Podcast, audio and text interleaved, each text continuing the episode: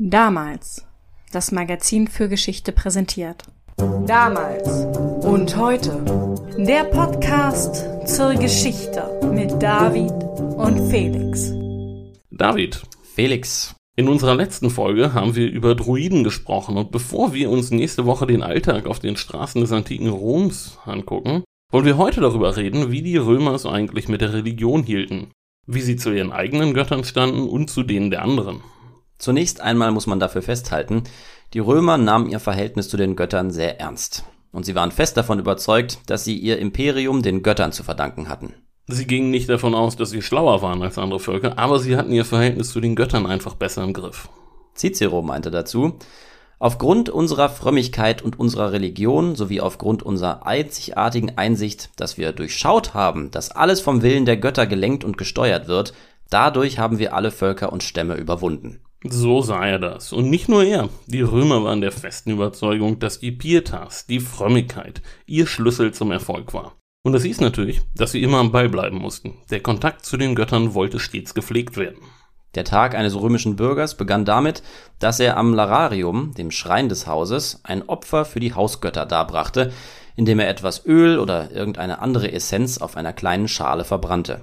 Religion war Teil des Alltags der Römer und im öffentlichen Raum extrem präsent. Durch Statuen, die über die Kreuzungen wachten und natürlich durch die zahlreichen Tempel in der Stadt. Ein Verzeichnis aus dem vierten Jahrhundert zählt über 400 sakrale Gebäude in Rom. Praktisch jeder Kaiser forcierte ein umfangreiches Programm zum Bau oder zur Renovierung und Erneuerung von Tempelanlagen. Augustus etwa protzte damit, 82 baufällige Tempel renoviert zu haben. Es gab prächtige große Tempel, aber auch eher kleine einfache Kapellen. Und in olfaktorischer Hinsicht ähnelten die römischen Gebäude übrigens katholischen Kirchen, denn in ihnen roch es stark nach Weihrauch. Weihrauch fand in vielen antiken Kulten und Religionen Verwendung. Jeder, der ihn schon mal gerochen hat, kennt seinen sehr prägnanten Geruch, der ganz nebenbei auch sehr gut geeignet ist, um andere, weniger gute Gerüche zu verdrängen. Er reinigt sozusagen die Luft. Sozusagen. Tatsächlich hat Weihrauch auch eine leichte antibakterielle und desinfizierende Wirkung. Und da sich in und um die Tempel herum häufig Kranke einfanden, die die Götter um Heilung anflehten, half er tatsächlich ein wenig, die Luft zu reinigen. Die wichtigsten Tempel waren drei an der Zahl, die von Jupiter, Juno und Minerva. Ihre Tempel befanden sich auf dem Kapitol. Und Tempel für diese drei Gottheiten standen in jeder Stadt des Reiches an einer prominenten Stelle. Diese drei Gottheiten waren von herausragender Wichtigkeit. Aber ihr habt sicher auch schon die Namen einiger anderer wichtiger Götter gehört. Da waren zum Beispiel Mars, Venus, Diana oder Merkur. Aber es gab noch einen Haufen mehr. Und da es den Einzelnen überfordert hätte, ständig jedem einzelnen Gott seine Aufwartung zu machen, pickten sich viele ihrer Favoriten heraus. Julius Caesar war etwa der Ansicht, dass für seine Familie die Venus besonders wichtig war. Sie galt als die Ahnherrin seines Geschlechtes, darum sorgte er sich besonders um ihre Gunst, und andere taten es ihm gleich.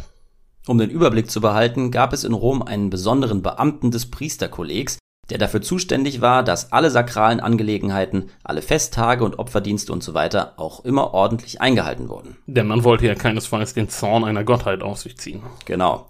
Als die Kaiserzeit anbrach, zogen dann aber die Kaiser das Amt des Pontifex Maximus, des obersten Priesters, an sich. Und bald darauf wurde es heikel, denn der Kaiser wollte mehr.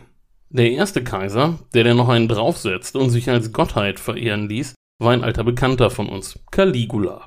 Tatsächlich aber setzte er im Grunde nur den Deckel drauf, denn die Entwicklung in die Richtung hatte sich schon seit Caesar und Augustus abgezeichnet. Ab der Regierung Caligulas wurden jedenfalls auch die Kaiser als Götter verehrt, auch für sie wurden nun Tempel errichtet.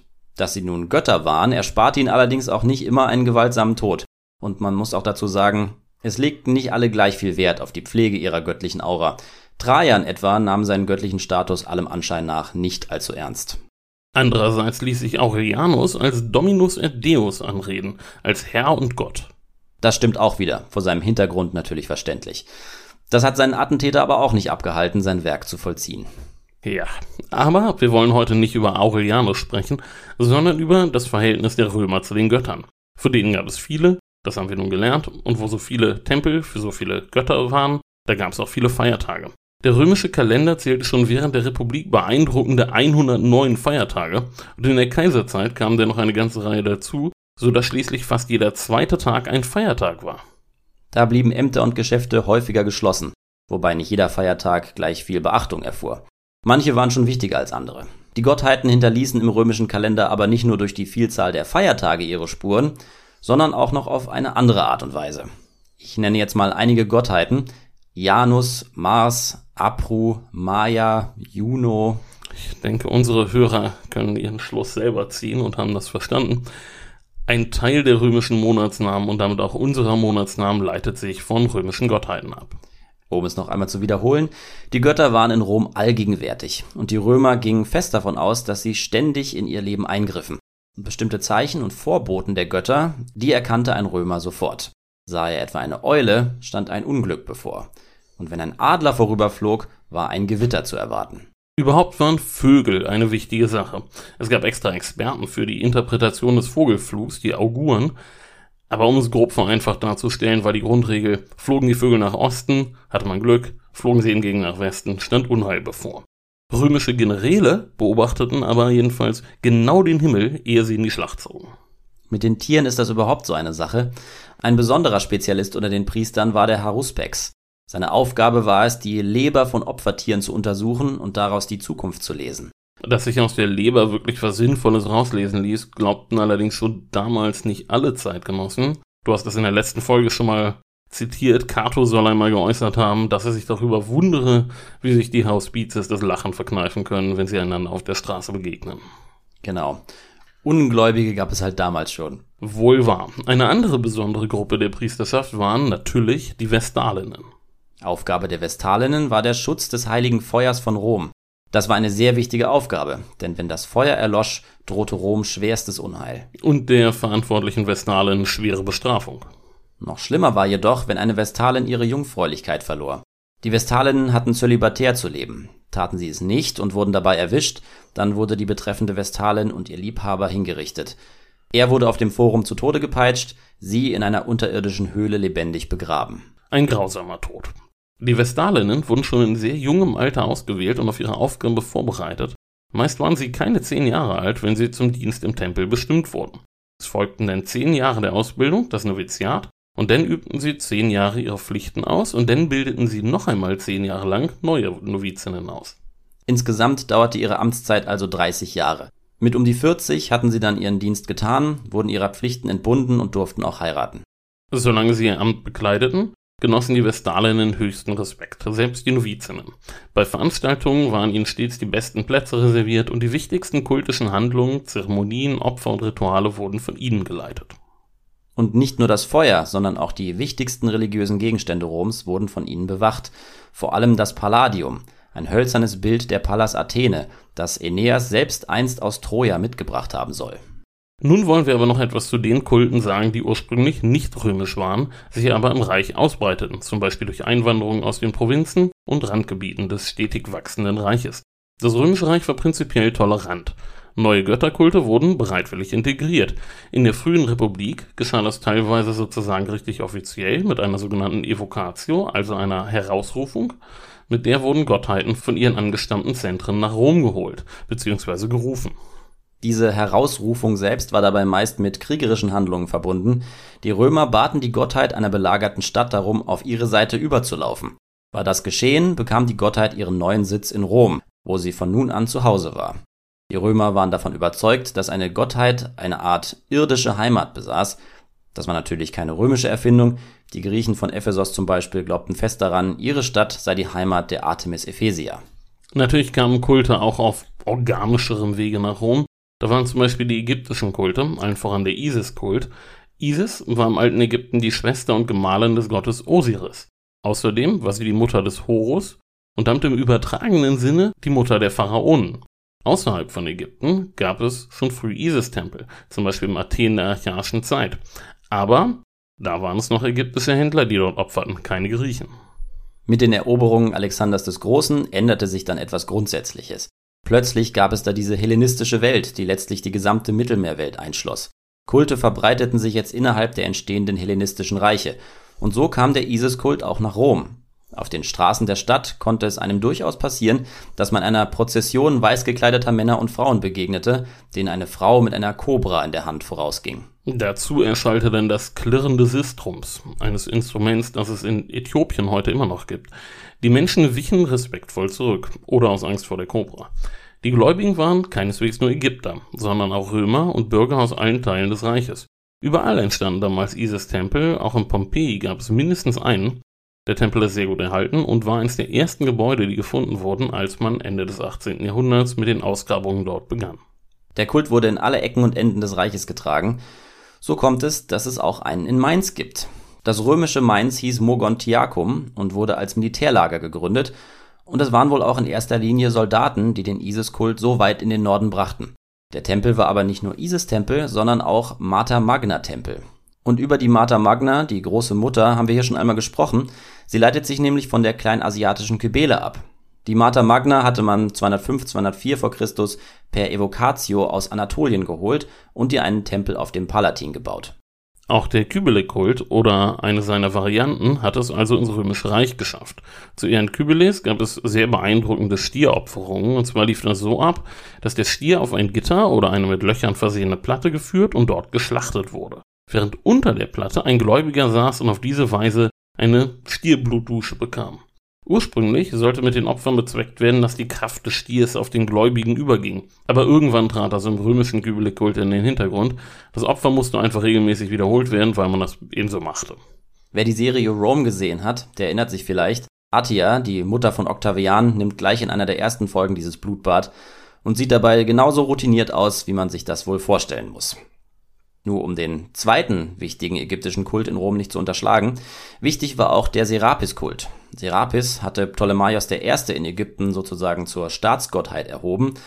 Serapis war eine Mischung aus Osiris, Zeus und Hades und damit ein sehr neuer Gott, der sehr gut in das mediterrane Gemisch hineinpasste.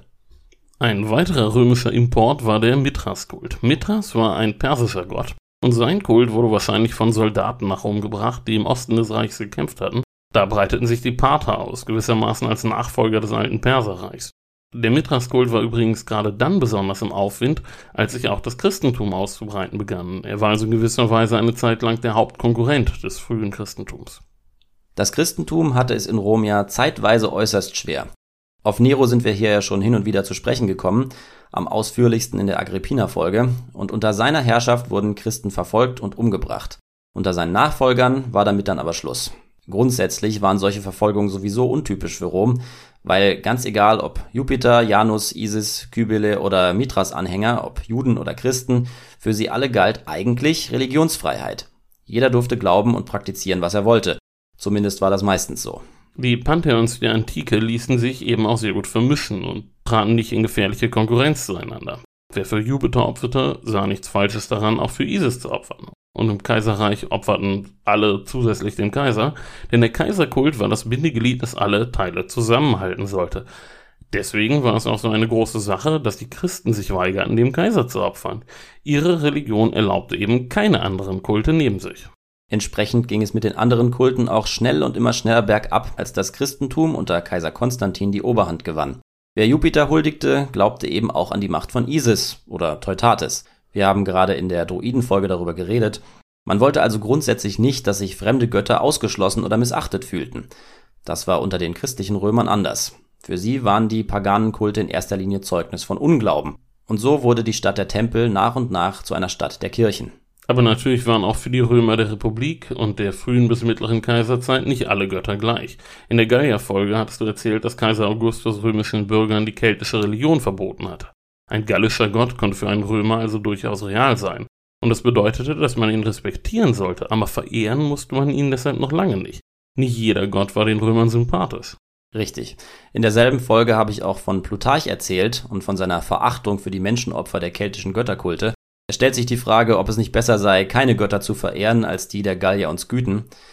Unter gewissen Umständen war ein Kult also nicht ganz so gleich wie alle anderen. Die Verfolgung der Christen haben wir genannt. Erinnern wir auch an den Dionysos-Kult in Rom, den hattest du in der Spartakus-Folge erwähnt. In Griechenland war das ein Kult für alle, aber im Rom des zweiten Jahrhunderts vor Christus war das anders. Da war der Dionysos-Kult in den Augen der Autoritäten ein Sammelbecken für Aufrührer. Deswegen durften auch nur Frauen, Ausländer und Sklaven Dionysos verehren. Stichwort Frauen. Viele der importierten Kulte waren gerade bei Frauen populär, weil die traditionellen römischen Kulte oft weniger Platz für Frauen boten als die neuen Kulte. Richtig. Ein Kult, in dem Frauen eine wichtige Rolle spielen konnten, war der der Mater Magna. Und zu der bereits erwähnten Evocatio der Mater Magna Kybele aus Anatolien nach Rom gibt es eine schöne Livius-Quelle, die wollen wir euch nicht vorenthalten. Und deshalb lesen wir die eben vor. Das heißt, Felix liest vor und ich werfe Erklärungen ein und dann erklären wir noch ein bisschen mehr. Also schieß mal los. Die Bürger hatten zu jener Zeit eine plötzliche religiöse Erregung befallen, nachdem ein Spruch in den sibyllischen Büchern entdeckt worden war. Die sibyllischen Bücher waren eine Sammlung griechischer Orakelsprüche. Wenn ein Feind aus dem Ausland Krieg auf den Boden Italiens getragen habe, könnte er aus Italien nur vertrieben und besiegt werden, wenn die Mutter vom Ida-Gebirge von Pessinus nach Rom gebracht werde. Der Feind, der auf dem Boden Italiens Krieg führt, ist natürlich der Karthager Hannibal. Die Mutter vom Ida-Gebirge ist Kybele und Pessinus ist die Heimatstadt des relevanten Kultes. Die Gesandten kamen zum König nach Pergamon. Der empfing sie freundlich, begleitete sie ins phrygische Pessinus und übergab ihnen den heiligen Stein, von dem die Einwohner sagten, das sei die Göttermutter. Er trug ihnen auf, sie nach Rom zu bringen. Publius Cornelius erhielt den Auftrag, der Göttin mit allen Matronen nach Ostia entgegenzugehen, sie vom Schiff in Empfang zu nehmen, an Land zu bringen und den Matronen zum Tragen zu übergeben. Zitat Ende. Das klingt natürlich alles sehr simpel, aber so simpel war es nicht. Es gab neben den Orakelsprüchen noch weitere Gründe dafür, den Kult der Mater Magna nach Rom zu holen, Erstens den Machtkampf zwischen Plebejern und Patriziern. Es war nämlich gerade erst der Tempel der Flora gebaut worden, und zwar in der Nähe des Circus Maximus am Hang des Aventin, das war Plebejer-Territorium. Es folgten die Floralia-Spiele und die Patrizier wollten nicht zurückstehen. Und zweitens machte sich Rom bereit, auf kurz oder lang Anatolien zu erobern, und den Kybele-Kult einzugemeinden war ein guter erster Schritt. Attalus, der König von Pergamon, war ein Verbündeter Roms, aber Teil seines Reiches war Pessinus wohl nicht, wie genau er es bewerkstelligte, dass die Stadt ihren heiligen Stein und damit ihre Göttin hergab, ist nicht überliefert. Vielleicht mit Zwang, vielleicht mit Geld. Ovid meint sogar, Attalus habe Rom den Stein gar nicht geben wollen und habe erst eingewilligt, als sein Palast angefangen habe zu beben. Der Stein war übrigens wohl ein kleiner Meteor. Er wurde erfolgreich nach Rom gebracht und dort in einen eigens gebauten Tempel gebracht. So holten sich die Römer den Kybele-Kult in ihre Heimat, Wer noch ein bisschen mehr über Kybele erfahren will, der kann auch noch mal in die Ephesos-Folge reinhören, über die zum Weltwunder, dem Artemis-Tempel. Das war jedenfalls erstmal unsere Bonusfolge über die Römer und ihre Religion. In einer Woche geht es schon weiter mit dem Alltag der Römer. Da geht es dann explizit nicht um die Religion, die haben wir jetzt mal ausgeklammert und euch heute näher gebracht. Dafür geht es dann um all die anderen Dinge, die sich auf den Straßen Roms so zutrugen. Und da war einiges los. Bis dahin Folgt uns bei nicht Twitter, sondern X, Instagram, Facebook. Folgt uns auf eurer Lieblings-Podcast-Plattform und gebt uns doch mal eine Bewertung. Genau, gebt uns Sterne. Die schmecken uns ganz ausgezeichnet. Okay, bis nächste Woche. Macht's gut. Ciao.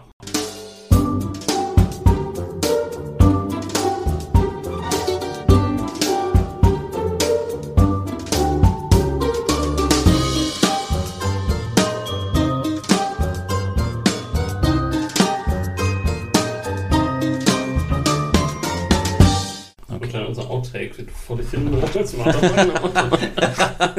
Martha Magna. Martha Magna. Martha Magna. Martha Also, Martha Magna. Martha Magna. Martha Magna. Martha Magna. Martha Magna. Martha Magna. Martha Magna. Martha Magna. Martha Magna. Martha Magna. Martha Magna. Martha Magna. Martha Magna. Martha Magna.